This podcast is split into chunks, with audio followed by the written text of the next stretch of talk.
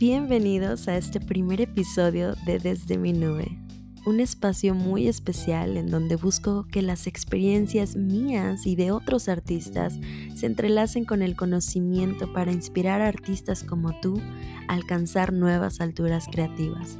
Soy Scarlett Pavlova, tu host y compañera de viaje en este emocionante trayecto artístico. En este episodio quiero aportar algo que considero súper importante y es explorar el tema de los pensamientos limitantes. Porque creo que muchas veces no entendemos la importancia que tienen nuestros pensamientos y al mismo tiempo la poca importancia que tienen. Ya sé, está muy raro, pero bear with me, lo voy a desmenuzar en un momentito.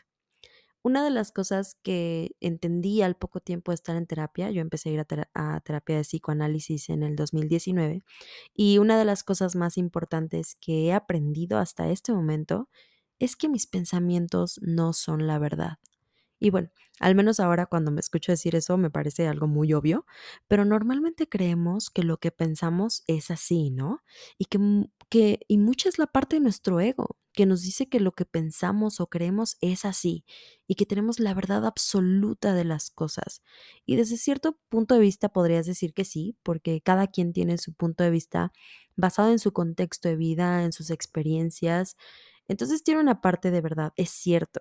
Sin embargo, a veces queremos transmitirle esa verdad absoluta a la vida de otras personas. Y ahí es donde ya no aplica.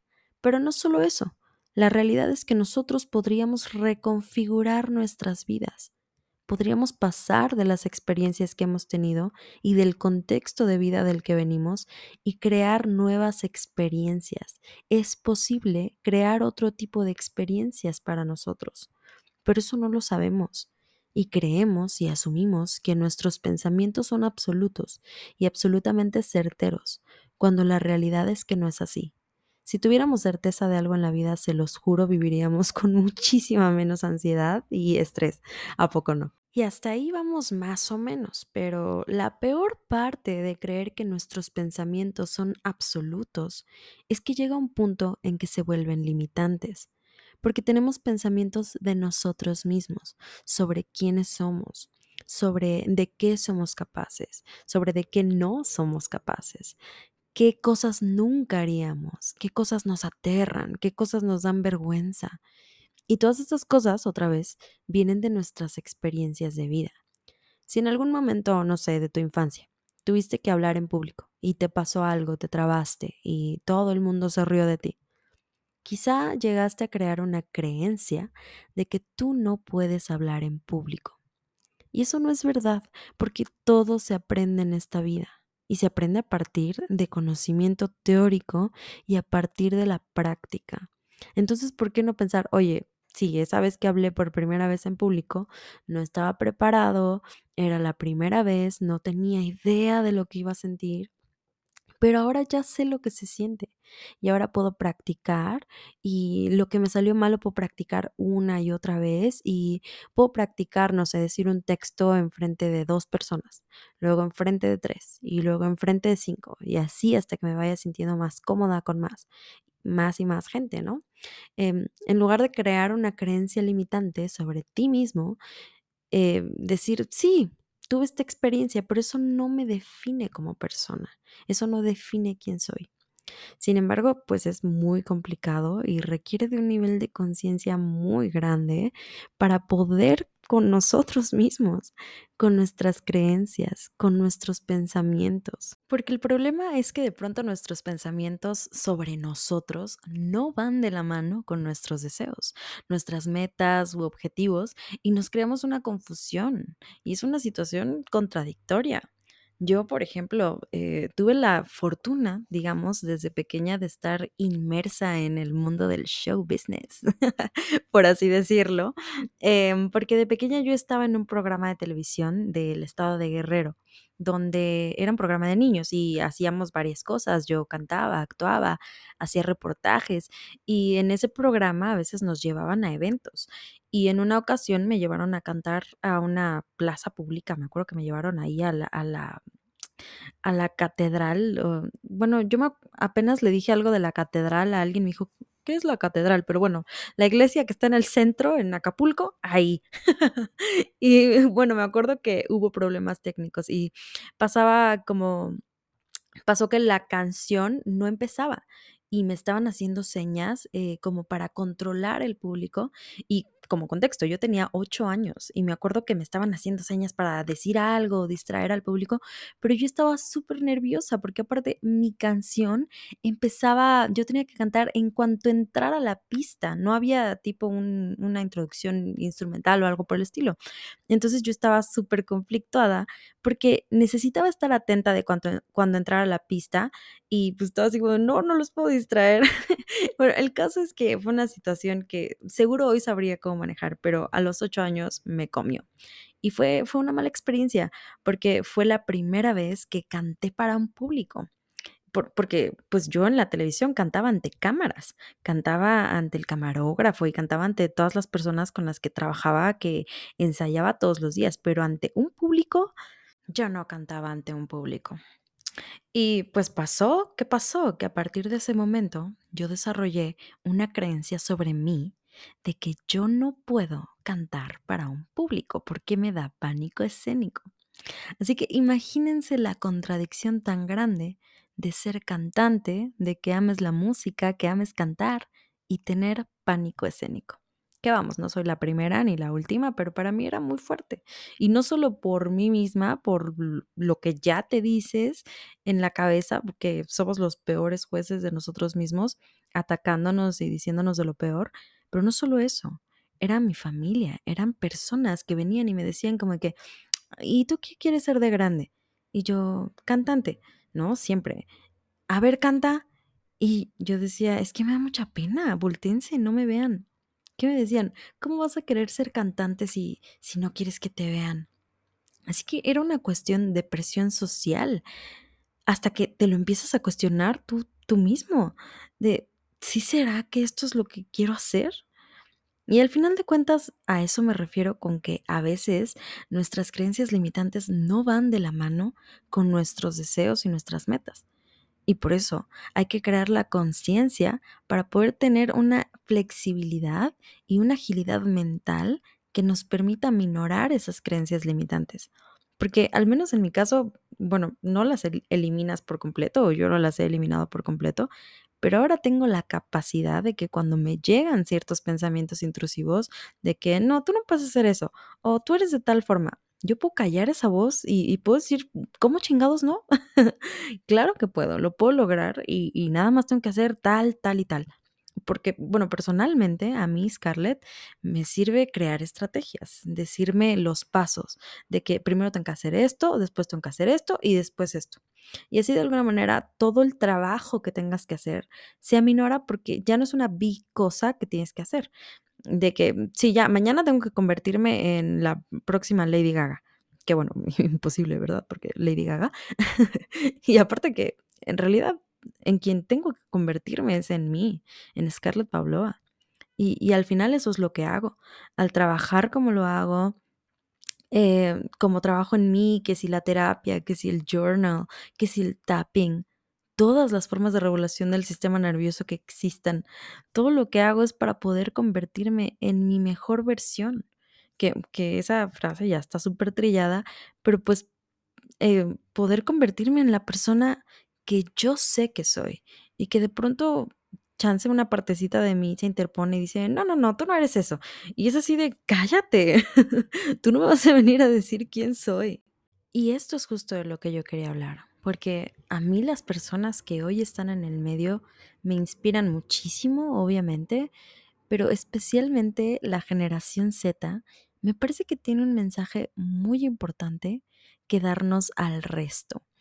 Porque yo pienso, eh, no sé si alguien más lo comparta, pero pienso que las generaciones más grandes, digo, solo soy millennial, ¿eh? tampoco es que soy súper old, soy la última generación de millennial, por favor, que quede claro, pero yo siento que, que las, las generaciones, entre más nos vamos hacia atrás, más nos comían nuestros miedos de ser vistos, de atrevernos, estos pensamientos limitantes.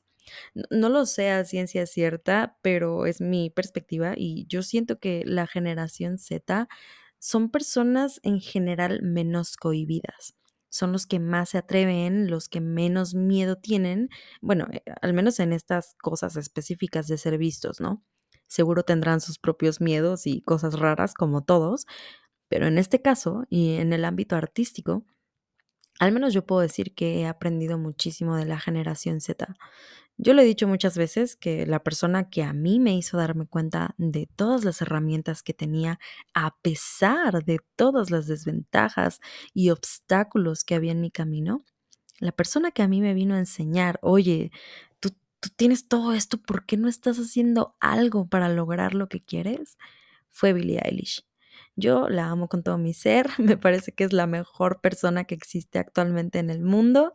Y, y sí, ella en una entrevista le preguntaron como de que, ¿y, por qué empezaste a hacer música? Y ella contestó, pues porque puedo. Lo tengo todo en mi casa, lo tengo todo en mi cama. Más bien la pregunta es, ¿por qué no lo haría? Y eso se me quedó súper metido, como de que tengo amigos en el medio, tengo amigos productores.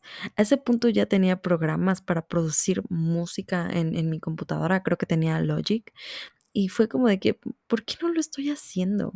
Ya no estamos en la época en la que necesitas ir a un mega estudio de grabación para poder eh, hacer una canción, ¿sabes? Entonces, ¿por qué no lo harías? Y, y de ahí para mí fue una súper revelación en la que ya no hubo camino atrás. Y, y sé que esto puede ser muy tonto, ¿no? Lo pudo haber dicho ella o lo pudo haber dicho cualquiera si quieres. No lo sé. Pero para mí, ese fue el momento en el que me hizo clic. Y a partir de ese entonces, eh, nunca volví a ver la vida como la veía antes de eso. Que como contexto, yo siempre quise dedicarme a la música, como ya lo dije, estuve inmersa en el show business, por así llamarle, por así llamarle, porque pues fue un programa local del estado de Guerrero, tipo no era Hollywood, ¿no? Eh, que seguro es diferente, pero al final de cuentas llegué a un punto en el que seguí un camino más tradicional, fui a la universidad, estudié mercadotecnia eh, por X o Y razón que seguro les, conté- les contaré, pero ya será para otro momento. Y, bueno, eventualmente me empecé a dedicar a trabajar en empresas, en agencias y, y demás, ¿no?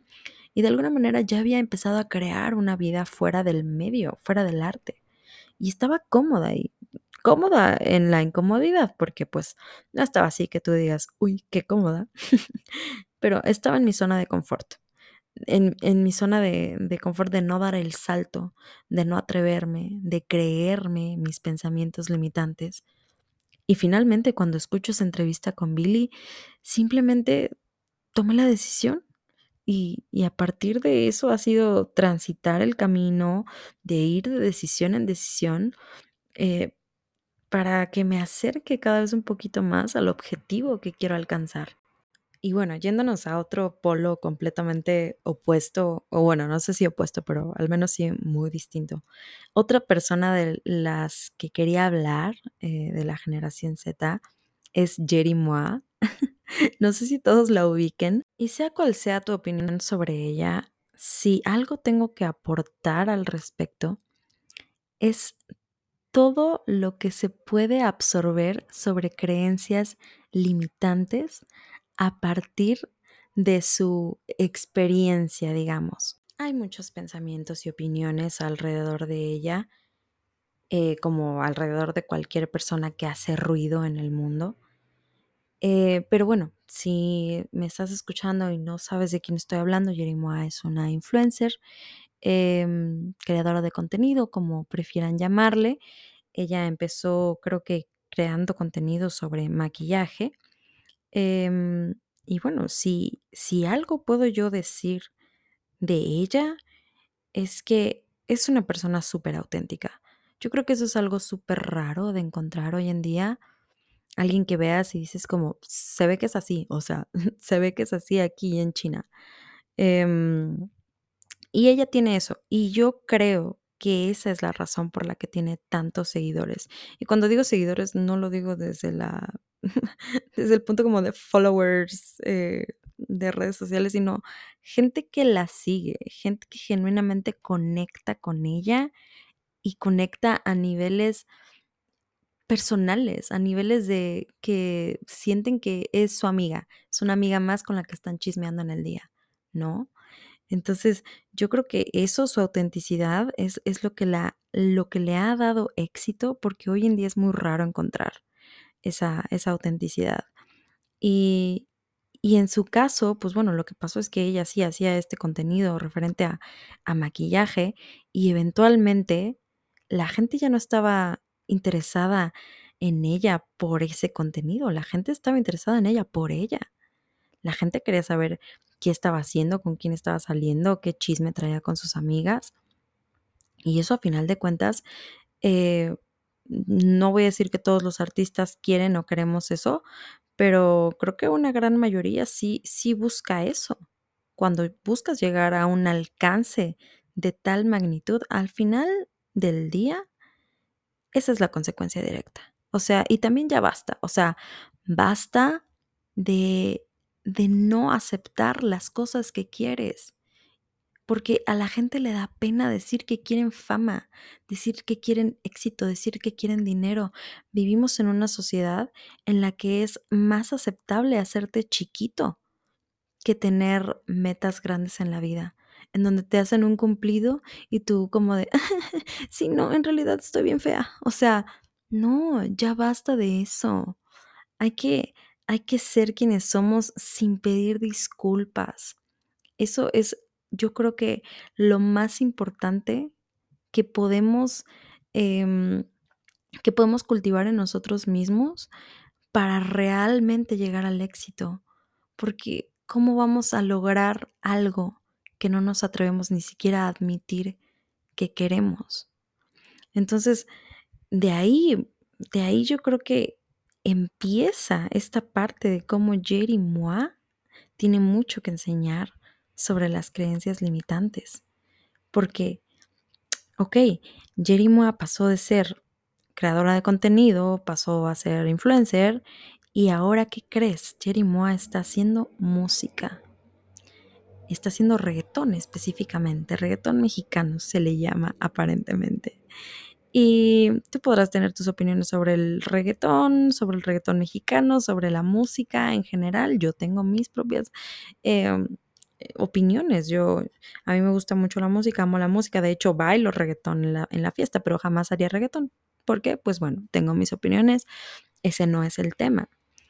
El tema es que Jerry Moa no se esperó a ver si era la artista que todos querían, la cantante que México esperaba, si tenía la mejor voz, la mejor técnica, lo mejor lo que sea, Moa simplemente un día agarró y dijo, yo quiero esto, y fue a por ello. y ahora está ahí, o sea, está ahí haciendo música, te guste o no, creas que es buena o no, la música está ahí y tiene muchísimas más reproducciones que mi música y la de muchas personas que conozco. Entonces, el punto es, lejos del hate que le puedas echar o de, tus propios eh, pensamientos sobre eso, ponte a pensar cómo tú podrías aplicar esa misma valentía, ese mismo callar tus voces, tus pensamientos limitantes, porque te lo juro que, que ella también tiene sus propias creencias limitantes sobre sí misma. El problema o la situación aquí, más bien, no es un problema, la situación es que eso no la detuvo ella siguió adelante. Ella hizo lo que tenía que hacer. Fue, fue por lo que tenía. Y hoy en día digo, no sabemos, porque realmente no tenemos idea de lo que está pasando en su vida. Tal vez ella ya está tomando clases y mañana sí va a ser la cantante que México esperaba, no lo sabemos. Pero mientras tanto, ella ya se atrevió. ¿Y qué pasa con los pensamientos limitantes?